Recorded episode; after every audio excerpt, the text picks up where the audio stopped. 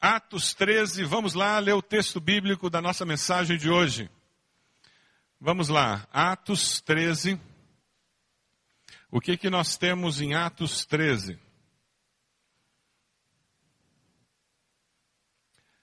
Na igreja de Antioquia havia profetas e mestres, Barnabé, Simeão, chamado Níger, Lúcio de Cirene, Manaém, que fora criado com Herodes, o tetrarca, e Saulo.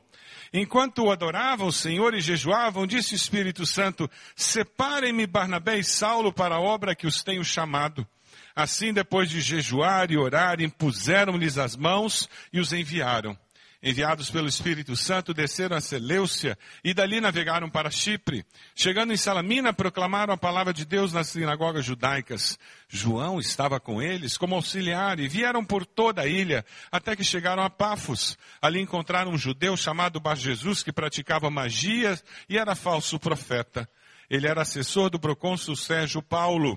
O procônsul, sendo homem culto, mandou chamar Barnabé e Saulo porque queria ouvir a palavra de Deus. Mas Elimas, o mágico, esse é o significado do seu nome, opôs-se a eles e tentava desviar da fé o procônsul. Então Saulo, também chamado Paulo, cheio do Espírito Santo, olhou firmemente para Elimas e disse, filho do diabo, inimigo de tudo que é justo, você está cheio de toda espécie de engano e maldade. Quando é que vai parar de perverter os retos caminhos do Senhor? Saiba agora que a mão do Senhor está contra você e você ficará cego e incapaz de ver a luz do sol durante algum tempo.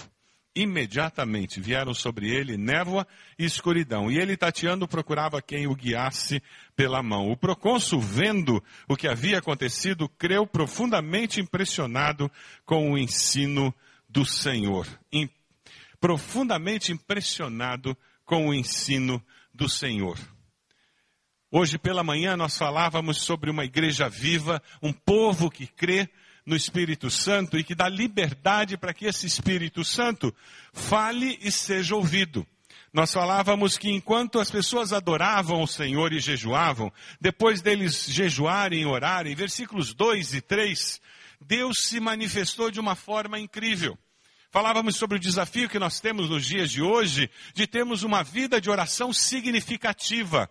Nosso senso de valor nos nossos dias está muito vinculado a sermos pessoas ocupadas, pessoas que vivem fazendo. Durante o Lidera, nós vamos falar muito sobre a importância de nós equilibrarmos o ser e o fazer na nossa vida. Nós vivemos numa sociedade em que as pessoas são muito medidas pelo que elas fazem, pela sua produtividade. E nós nos esquecemos que o nosso valor está em quem nós somos. E que o que nós fazemos tem que ser consequência, resultado de quem nós somos. E particularmente quando nós somos servos do Senhor, o que nós fazemos tem que refletir quem nós somos, na nossa essência. A vida de oração tem essa capacidade de trabalhar na essência do nosso ser. Como é importante uma vida de oração séria, porque ela produz em nós a capacidade de priorizar o que é prioridade na vida. Você está aqui para adorar a Deus, graças a Deus por isso, aleluia. É sinal que você conseguiu priorizar Deus neste momento da sua vida. A pergunta é se você tem priorizado Deus nos outros momentos da sua semana. Durante o mês de março, nós vamos ter uma forte ênfase de preparação para Páscoa em nossa igreja. Pela graça de Deus, todas as áreas de célula vão promover vigílias no mês de março.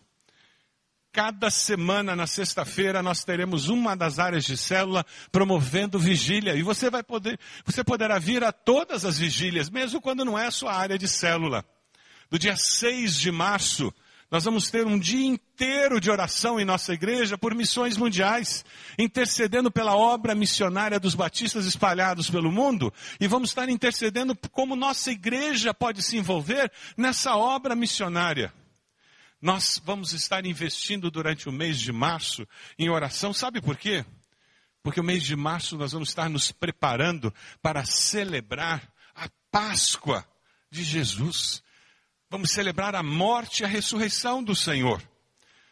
Durante o mês de março, você vai ser desafiado a ler e reler este livro, Retorno à Santidade. Quantos têm esse livro em casa? Várias pessoas têm. Em 2003, nós usamos esse livro em nossa igreja. Foi uma bênção. dez anos atrás. E nós vamos usar mais uma vez. Ele é baratinho, custa cinco reais. Sabe por que ele custa cinco reais? Porque alguém está subsidiando o custo desse livro para você. Graças a Deus por isso. E você pode comprar ali na livraria esse livro e começar a lê-lo. Eu comecei a reler esse livro e como ele tem abençoado a minha vida. Como eu tenho crescido, como tem me levado mais próximo da cruz. E nós vamos, durante o mês de janeiro, nas mensagens, falar sobre a mensagem desse livro. Sabe por quê? Porque nós queremos nos preparar para as celebrações da Páscoa, daquele tempo tão especial. Nós queremos que o Espírito Santo de Deus tenha liberdade para avivar o nosso coração, para purificar a nossa alma, para que quando chegar na sexta-feira da paixão, nós possamos ter um tempo muito especial, celebrando a ceia do Senhor, refletindo na morte, no sofrimento, no alto preço que Jesus pagou pela nossa salvação. Porque uma igreja que dá espaço, que crê no Espírito Santo de Deus, é uma igreja que se quebranta, que se purifica, que busca a santificação. Você acredita nisso? Diga amém. E é por isso que nós temos que fazer isso. Temos que buscar, separar tempo em oração, separar tempo buscando a nossa santificação. Falávamos hoje pela manhã três dimensões muito fortes com relação a uma igreja que crê no Espírito Santo. Uma igreja que crê no Espírito Santo é uma igreja que não apaga o Espírito, não comete o pecado da omissão. Não apaguem o Espírito Santo de Deus. Apagar o Espírito Santo de Deus é deixar de fazer o bem que Deus deseja que façamos, falamos hoje cedo. A igreja que deseja seguir e se submeter ao Espírito Santo é uma igreja que não entristece o Espírito, não comete o pecado de ação. A palavra diz: não entristeçam o Espírito Santo de Deus. Entristecer o Espírito Santo de Deus é fazer o mal que Deus não deseja que façamos. A igreja que deseja seguir e ser submissa ao poder do Espírito Santo na sua vida é uma igreja que se deixa encher pelo Espírito Santo também. É uma igreja que não comete o pecado de direção. Ela não entrega a Deus o controle da vida, ela está pecando o pecado de direção. Mas essa igreja que se deixa encher pelo Espírito, ela é direcionada, orientada por Deus em todos os detalhes. A igreja, eu e você, precisamos ouvir a voz do Espírito Santo e obedecer. Essa é a essência da mensagem de hoje pela manhã. E hoje à noite nós vamos falar sobre o povo que crê no Espírito Santo e por isso ele participa ativamente na batalha espiritual que existe ao nosso redor. Uma senhora ligou para um programa de rádio evangélico e aqueles telefonemas ao vivo. E naquele programa ela disse: Olha, eu queria falar com vocês e com seus ouvintes. Eu já sou uma senhora de idade, eu estou passando por necessidades, eu não tenho dinheiro para comprar mantimentos. Quem sabe Deus vai usar um dos seus ouvintes para comprar os mantimentos que eu preciso. Eu já mandei o endereço, eu, eu já dei o endereço da minha casa para a pessoa que me atendeu. E se você puder me ajudar, telefone para a rádio e, por favor, me ajude.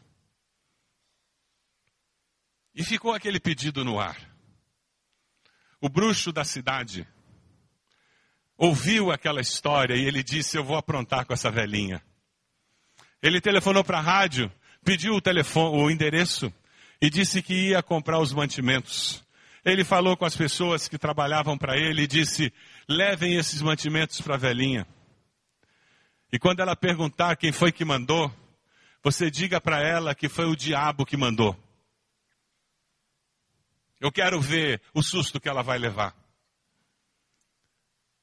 E aqueles ajudantes do bruxo da cidade foram até a casa da velhinha, tocaram a campainha, a velhinha abriu a porta e com um sorriso nos lábios ela viu aquele, aqueles homens com sacolas de compras e ela disse, glória a Deus, Deus ouviu a minha oração. Ela já mandou eles entrarem, já pegou aquelas compras, já levou para a cozinha e eles foram atrás dela e ela já foi abrindo as sacolas e cada coisa que ela tirava da sacola ela agradecia a Deus, louvava a Deus e já ia colocando nos armários e a alegria dela era tão grande que eles ficaram sem palavras olhando para ela. E conforme ela ia colocando as coisas no armário e louvando a Deus, eles não sabiam o que falar. E finalmente um daqueles ajudantes, sabendo que tinha uma tarefa a cumprir, ele disse, disse: Minha senhora, minha senhora, a, a senhora não quer saber quem foi que lhe enviou todas essas coisas? E a senhora parou com um sorriso nos lábios. Na maior simplicidade, ela olhou para ele e disse: Não, meu filho, eu não preciso saber, não, porque quando Deus manda, até o diabo obedece. Eu não preciso saber, porque quando Deus manda, até o diabo obedece. Como é importante nós termos consciência de que existe sim uma luta espiritual ao nosso redor.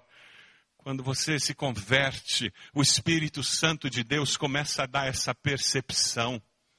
Coisa que antes de se converter, nós estamos cegos. Jesus disse que o Deus desse século cega o nosso entendimento para essas coisas. Mas a partir do momento em que nós nos convertemos, aquela, aquele embate que é relatado aqui, a partir do versículo 4, dê uma olhadinha aí, do versículo 4 em diante, existe uma luta espiritual que acontece. Nós começamos a perceber e temos que viver com essa consciência. E é interessante porque dos versículos 4 ao 8, nós percebemos que essa batalha sim, ela é vencida por nós, e ela é vencida pela palavra de Deus. No versículo 5 aparece que eles proclamavam a palavra de Deus. Deus usa homens e mulheres firmados na palavra, porque o evangelho é o poder de Deus para a salvação de todo aquele que crê. Hebreus 4 diz que a palavra de Deus é viva e eficaz, mais afiada que qualquer espada, ela penetra até o ponto de dividir a alma e espírito, juntas e medulas, e julga os pensamentos e as intenções. Lembra de Jesus no deserto, quando ele estava sendo tentado, quando Satanás vem e apresenta aquelas tentações, como ele responde? Com a palavra. Ah, meus irmãos, nós somos uma igreja que valoriza a palavra Somos ou não somos? Nós somos uma igreja que incentiva os seus membros a conhecerem a palavra. Somos ou não somos? Se nós não somos, você, como membro, tem que fazer com que a sua igreja seja. Você crê na palavra. Você já fez sementes, já fez raízes. Você participa da escola bíblica. Você já se envolveu no CFI. É por isso que nós temos essas oportunidades.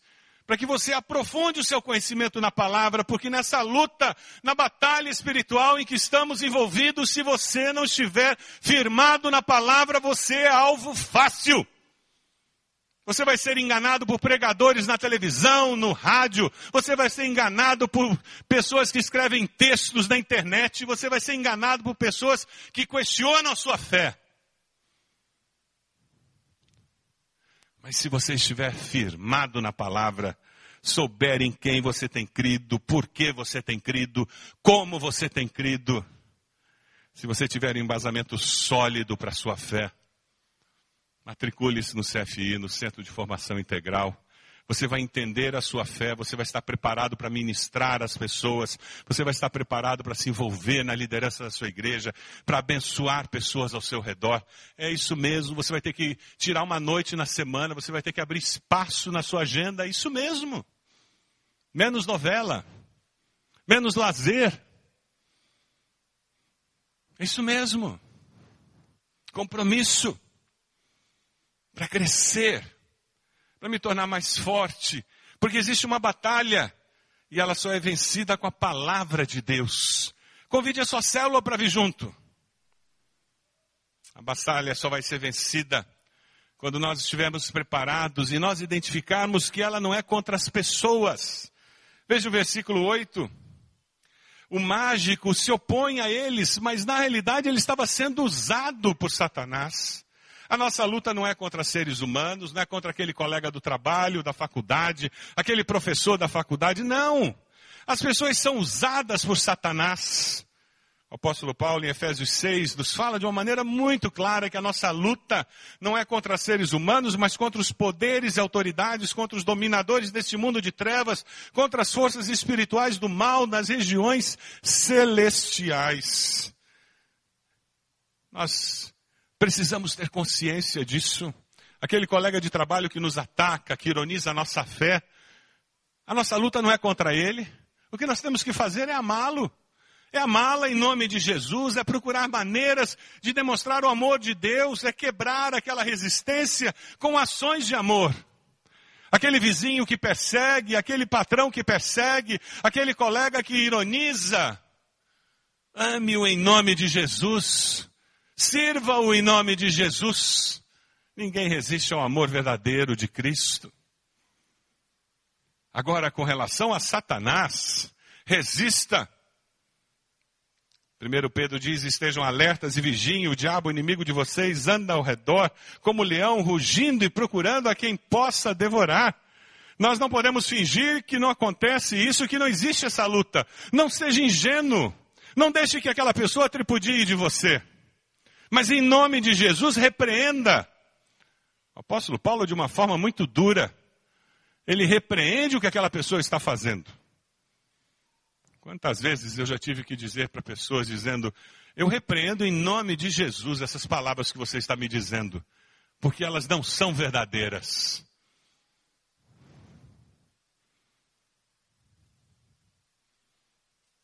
Porque é no nome de Jesus que você repreende palavras que são mentirosas, inspiradas por Satanás. Para ter vitória nessa luta, nós precisamos usar a autoridade de Jesus. E para perseverar, nós não podemos ser ingênuos. Veja um vídeo aqui que mostra a ingenuidade de alguém ao brincar com uma cobra.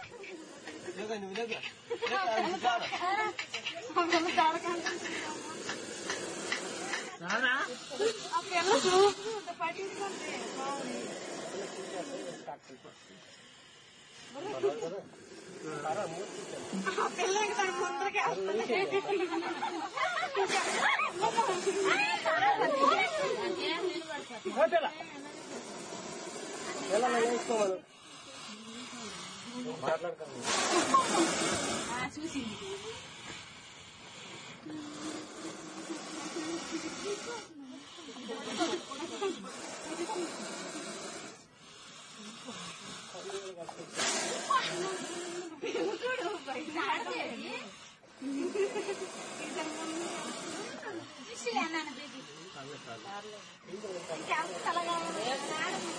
అందుకున్నట్టు పాడుతుంది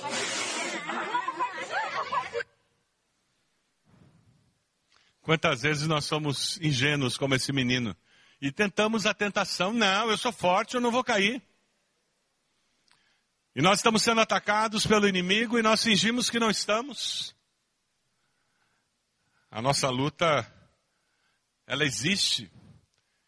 E nós temos que fugir da tentação. Nós não podemos tentar ser esperto com o diabo. É verdade, Deus é infinitamente mais poderoso que ele, mas ele é muito esperto. E entre nós e eles, e o diabo, ele é mais esperto. Olha para a pessoa do lado e diz assim: o diabo é mais esperto que você, hein? Abre o olho. Dá uma olhadinha nesse vídeo que vai passar aí.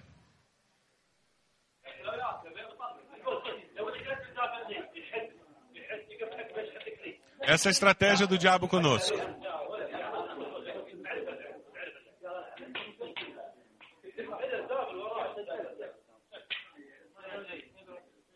Oba, tô ganhando.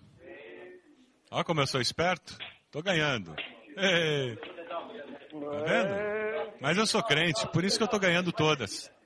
Olha só. Ah, mas crente é esperto, crente ganha todas.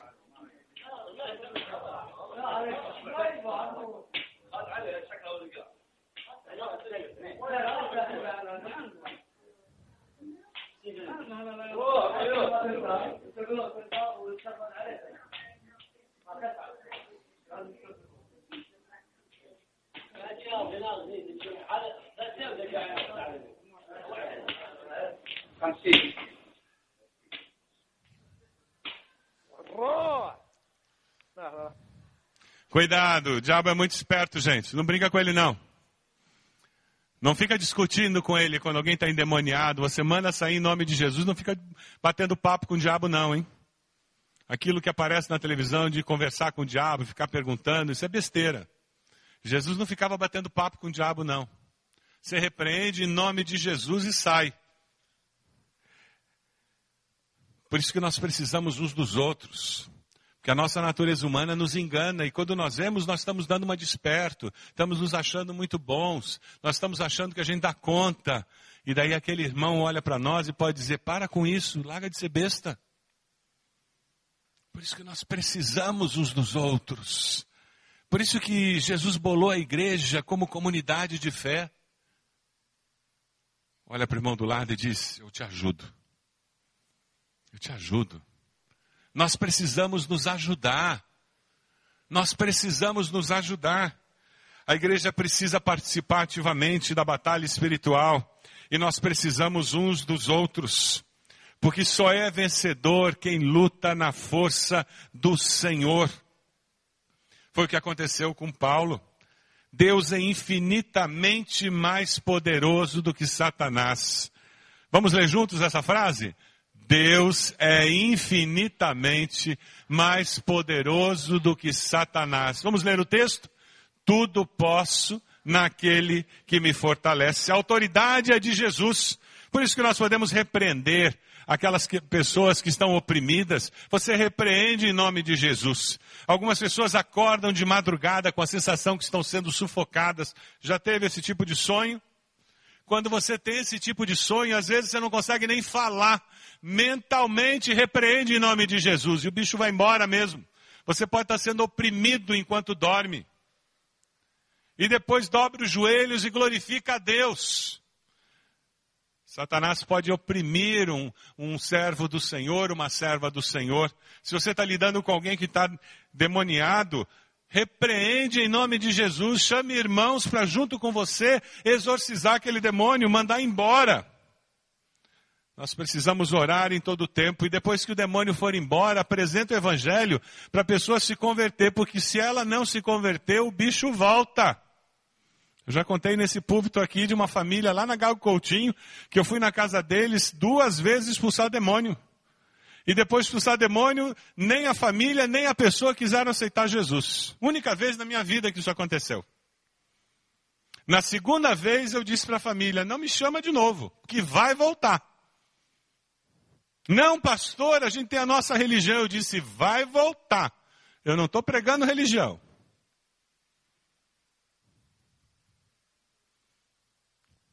Na segunda vez o bicho jogava coisa na minha direção. Se não se converter, o bicho volta e volta mais forte e volta mais brabo. Tem um livro que eu recomendo, uma leitura muito boa, Cartas de um Diabo a Seu Aprendiz, do C.S. Lewis. A nossa livraria está fazendo uma promoção até, um desconto hoje, porque eu estou pregando e eu vou citar esse livro eles me disseram que estão dando uma oferta. Mas é um livro muito bom para ler que fala sobre isso, do C.S. Lewis. É um clássico cristão esse livro, para te ajudar a entender essa dinâmica de como o diabo engana a nossa mente e ele procura nos enganar para atrapalhar o nosso processo de confiar em Deus e de ter vitória na vida cristã. Mas em Deus nós temos força. A igreja e eu, eu e você devemos viver a vida cristã na força do Espírito Santo, porque é nessa força que nós vamos ter vitória. Amém? É nessa força que nós podemos fazer brilhar a luz de Cristo. Versículo 12 é precioso. De todo esse texto é o versículo predileto para mim. É o meu versículo predileto. Dê uma olhadinha no versículo 12. O procônsul estava vendo tudo de camarote. Ele vê o que aconteceu. O que acontece com ele? Ele creu. Profundamente impressionado. Com o quê? Com o ensino do Senhor. Não foi só vendo o que aconteceu com aquele mágico o fato dele perder a visão não, não foi com o milagre, com o evento sobrenatural, não, não. Ele creu com o que ele ouviu da verdade da palavra de Deus. Confirmada por aquela repreensão em que a obra de Satanás foi revelada, desmascarada e derrotada. É impossível estar perto de quem depende do Espírito de Deus e não ser impactado. É por isso que uma igreja que crê no Espírito Santo se submete ao poder do Espírito Santo e impacta a sociedade ao seu redor. Por onde passa? O crente que se submete ao poder do Espírito Santo impacta os vizinhos, colegas de faculdade, de escola, impacta pessoal do trabalho, impacta parentes. Podem até não se converter. Mas que eles percebem, percebem. Mas muitos deles se convertem a Cristo Jesus. Jesus falou sobre isso lá em Mateus 5,16. Vamos ler juntos esse texto precioso. Vamos lá. Assim, brilhe a luz de vocês diante dos homens, para que vejam as suas boas obras e glorifiquem ao Pai de vocês que está nos céus. Daqui a pouquinho nós vamos ouvir os testemunhos da nossa juventude lá em Telemaco Borba. O que aconteceu lá foi isso. Uma juventude que se submete ao Espírito Santo de Deus e impacta uma cidade. Que coisa incrível! Nossa juventude, enviados por nós, como acontece nesse texto. Nós oramos aqui e os enviamos em nome de Jesus, lembram disso? E aquele Espírito Santo que está neles se manifesta lá de várias maneiras. E o nome do Pai é glorificado através da vida da nossa juventude. A minha pergunta para você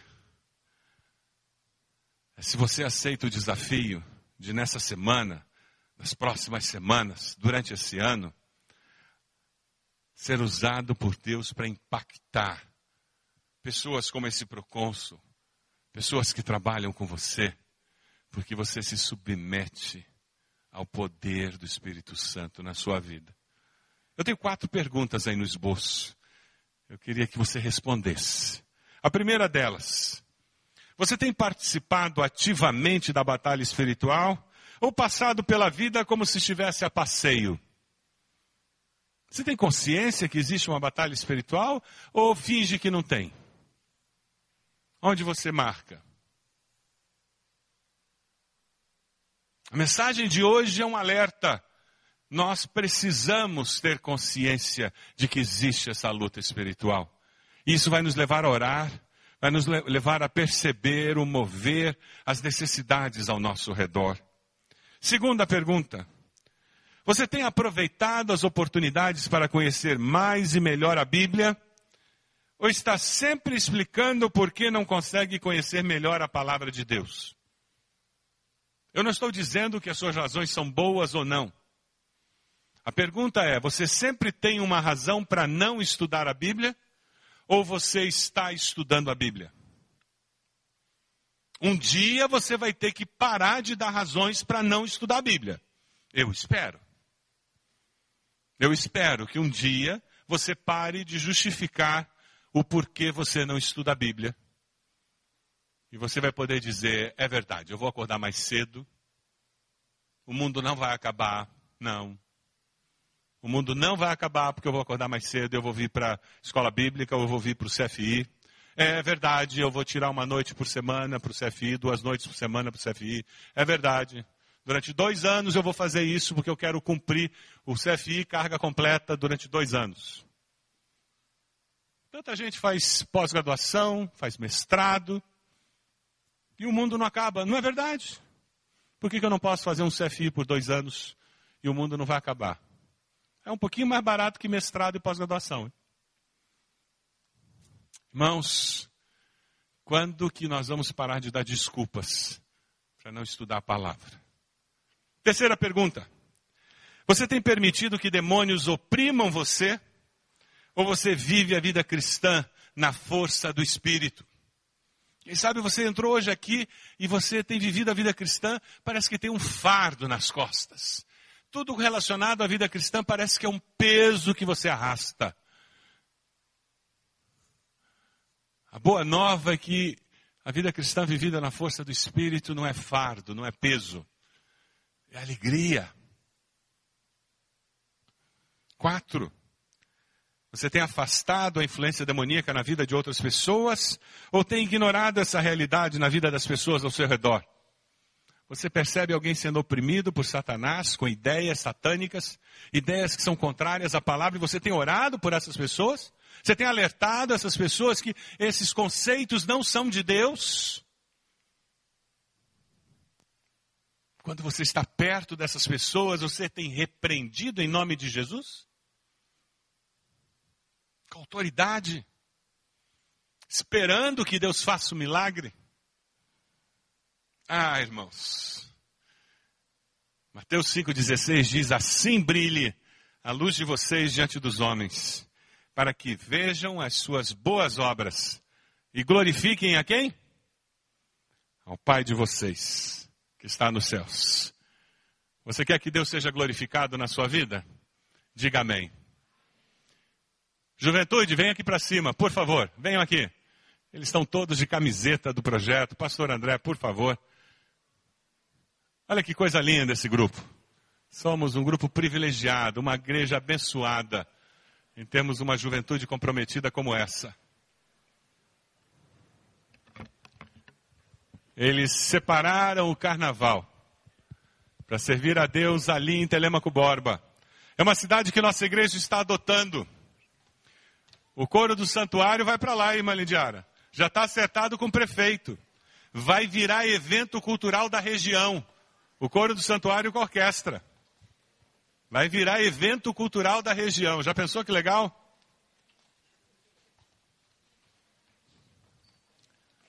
Vocês vão lá para trás. Eu não quero vocês perto de mim, não. Lá para trás. Lá para trás. Lá para trás. Só fica aqui quem vai dar testemunho. O resto vai lá para a galera. Isso.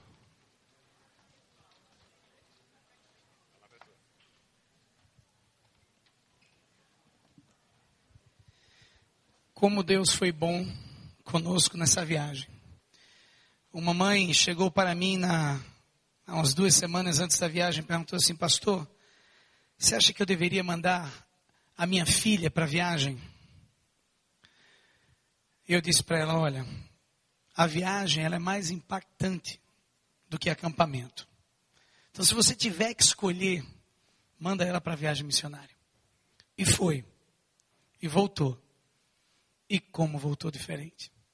Nós tivemos o privilégio de, ah, nos dias 8 a 12 de fevereiro de 2013, estarmos com cerca de 200 pessoas lá em Telemaco Borba.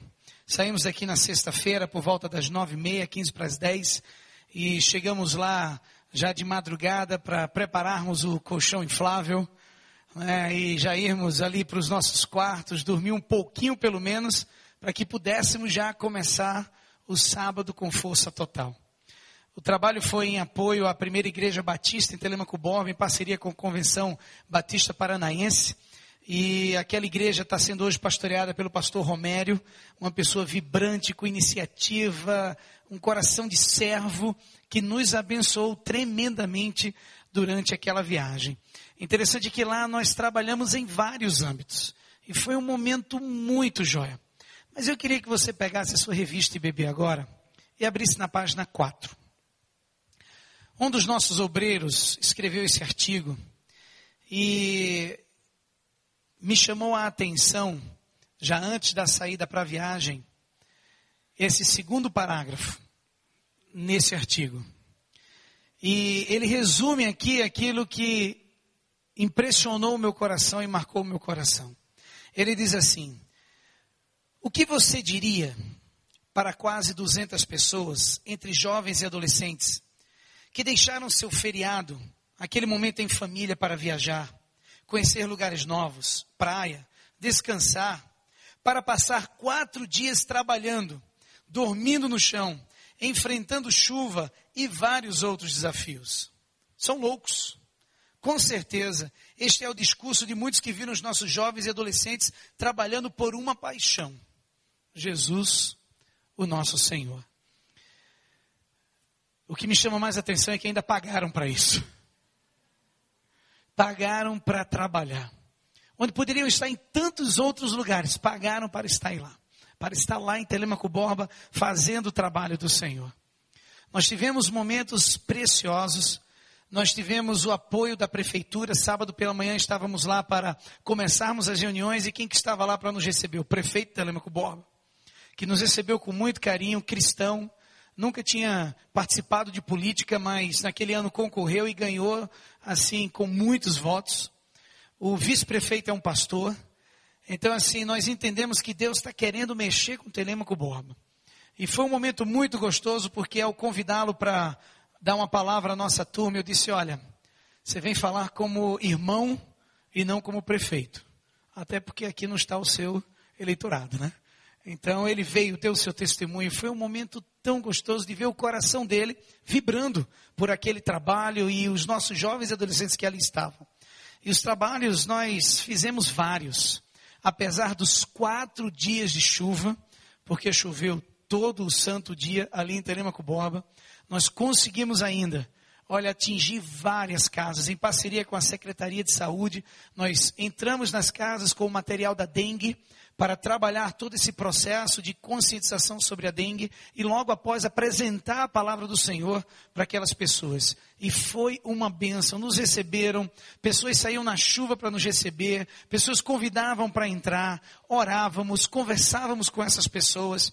Interessante que no final da semana a gente teve a oportunidade de fazer uma entrevista lá na rádio local e depois disso, um ouvinte da rádio, em declaração ao vivo, ela ligou para lá e aí ela disse assim: Olha, eu recebi um grupo em minha casa e eles falaram sobre a dengue, mas isto eu já sabia. O que me impactou de fato foi quando eles oraram comigo. Aos prantos, ela finalizou essa declaração dizendo o seguinte: Olha só, após a oração, Deus me incomodou a voltar para Ele, pois há cinco anos estou desviada de seus caminhos. Uma oração. Que bênção. Entramos para falar da dengue e Deus abriu as portas. É, quando chegamos em 30 decisões, nós não mantemos números muito bem, então já não sabíamos mais quantas decisões por Cristo tínhamos. Mas ao visitar asilos e hospitais, orfanatos, casas de recuperação para alcoólicos, visitas nas casas, visitas aos comércios, trabalho com crianças, queridos, que bênção foi tudo isso. E deixa eu contar uma história para vocês. Eu anotei aqui algumas coisas porque eu não quero esquecer nada. Mas foi muito interessante que nas visitas aos comércios, lá na segunda-feira, nós fomos no comércio, o comércio era aberto. E um dos nossos grupos entrou numa farmácia e pediu autorização ao gerente para poder entregar um chocolate, é, um, um, panfleto e orar pelos funcionários. E aquele gerente autorizou e os, os meninos estavam lá fazendo o trabalho e o gerente olhando, né? E quando ali o último cliente saiu, ele foi lá e trancou a porta e disse: Agora vocês estão à vontade, pode falar. Esse era o coração. Teve um outro grupo que chegou numa loja que era um turco, o dono da loja, né? E ao entrar, ele chegou para uma das nossas jovens e disse assim: Olha, você entrando, entrou Deus com você. E nos deu a liberdade de apresentar o Evangelho. Sabe, era assim que o povo recebia. Era nessa sede por Jesus Cristo. Sabe, e a batalha espiritual ela começou aqui, mas olha como foi bom ir na dependência do Espírito Santo, sabendo que foi Ele que nos enviou. E ao chegarmos lá, termos o campo a estrada já aberta e preparada para a gente. Momento muito precioso. Nós tivemos uma equipe lá de 190 pessoas divididas em três equipes. O Dani, Daniel Marques, a Julie Camargo era o líder de uma, o Adler e a Dani Castelar, líder de outro. Eles não estão aqui porque estão viajando.